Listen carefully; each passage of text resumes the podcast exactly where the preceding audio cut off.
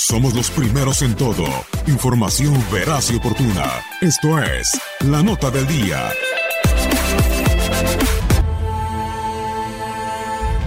Stephanie Frappart será la primera mujer árbitro en pitar un partido de élite masculino el 14 de agosto cuando dirija la final de la Supercopa de Europa entre Liverpool y Chelsea en Estambul.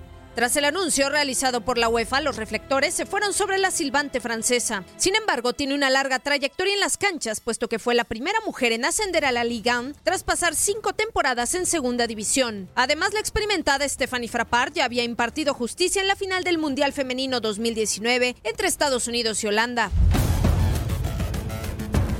Frappart, de 35 años de edad y profesional desde 2010, estará asistida por otras dos mujeres, su compatriota Manuela Nicolosi y la irlandesa Michelle O'Neill. El cuarto árbitro será un hombre, el turco Kuneit Sakir, pero hay que precisar que no es la primera mujer en arbitrar un partido de competición masculina de la UEFA, ya que la suiza Nicole Petignat dirigió tres encuentros de la Copa UEFA entre 2004 y 2009. Katia Mercader, TUDN Radio.